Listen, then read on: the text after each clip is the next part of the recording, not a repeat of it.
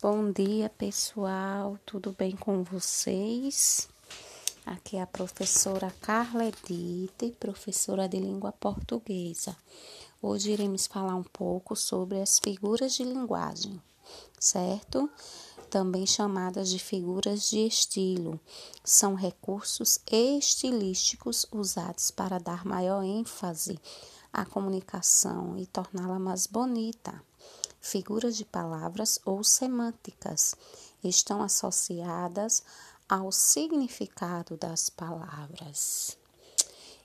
Temos 26 tipos, pessoal, de figuras de linguagens e as mais utilizadas são metáfora, comparação, antonomasia, personificação, que é a prosopopeia, catacrese, sinestésia, onomatopeia e metonímia, certo, pessoal? Então, que ficamos por aqui. Um forte abraço.